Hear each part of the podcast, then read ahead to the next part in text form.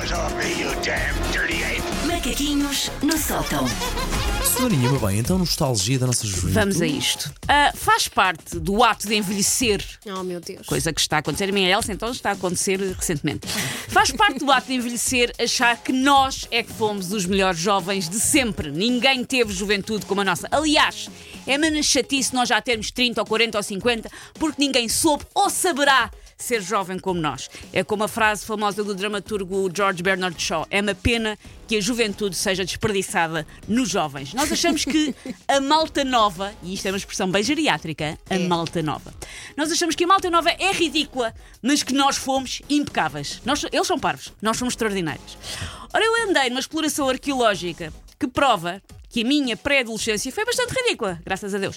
Ah, eu andei a ver capas antigas da revista Super Pop Ei, é que clássico. para fazer um levantamento.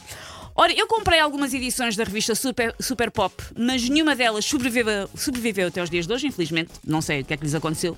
Por isso, eu optei por ir ver as capas das revistas à venda no, LX, no OLX. Algumas delas por 8 euros a revista. O saudosismo é mais caro que o litro de azeite. E azeite é de facto a palavra de ordem do que eu andei a ver das capas.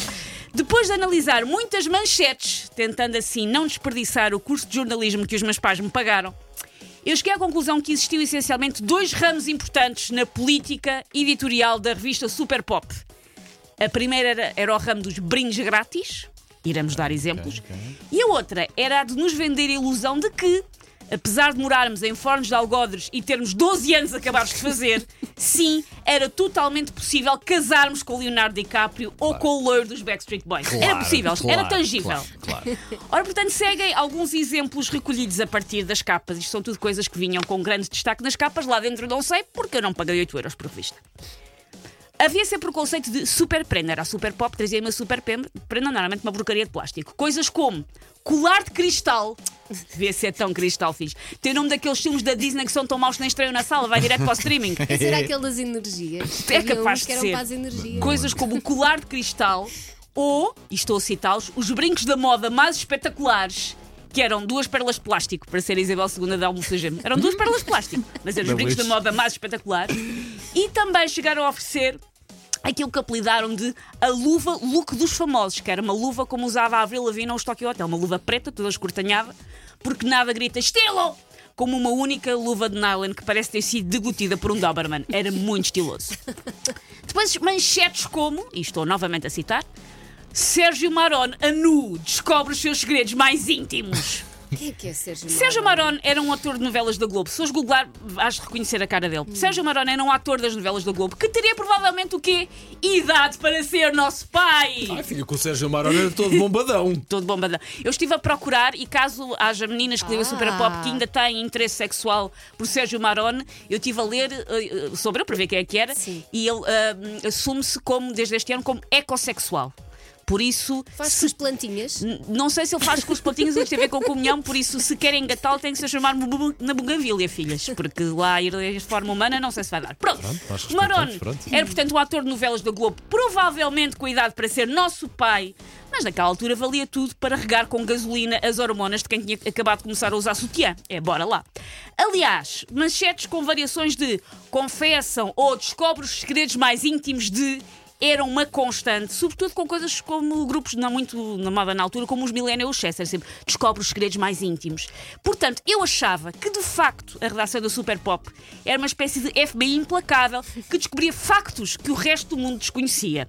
Sei agora que muito provavelmente a redação da Super Pop era só uma trintona chamada Sandra que tinha que reescrever a revista sozinha todos os meses.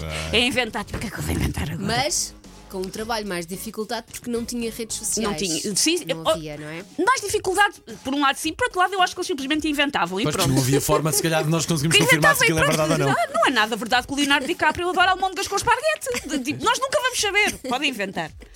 Outra coisa que também tinham como destaque, às vezes, era super jogo, os dados do destino, conhece o teu futuro. Ai, eu adorava essas Pois é, eu, coisas. eu tenho aqui escrito, não vou gozar porque a Elsa ainda deve acreditar. É o que está escrito neste papel e ela caminhou direitinha. Exato, Tipo, só sim, não, espera lá.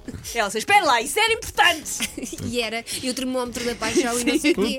Os testes. Não havia um anel também que media a paixão. Opa, Havia um anel que mudava de cor com o teu- conforme o teu estado de espírito. sim. Eu tive um anel desses. É verdade. Quando estava Vês? azul era porque não sei o quê. Também acreditavas nesses. Acreditava, mas eu tinha 12 anos, Elsa. Estou à beira de fazer 42, algumas coisas mudaram. Para alguns de nós, Elsa. Portanto, outras manchetes. Ah, Leonardo DiCaprio é exclusivo, não tenho namorada. Mais uma vez, Leonardo DiCaprio não falava exclusivo para a Super Pop, tenho a certeza. Em exclusivo, não tenho namorada e também Backstreet Boys conhece-os a fundo porque raparigas se apaixonam do que gostam de falar. Como gostam que os beijem. Porque, mais uma vez, era a ideia do manual de instruções infalível que nos ia levar diretas aos lençóis de cetim de um famoso, ou pelo menos ao sítio onde se guardavam os colchões de educação física, com o Ruben do décimo B. Claro, claro. Take your stinking paws off me, you damn dirty ape! Macaquinhos no sótão.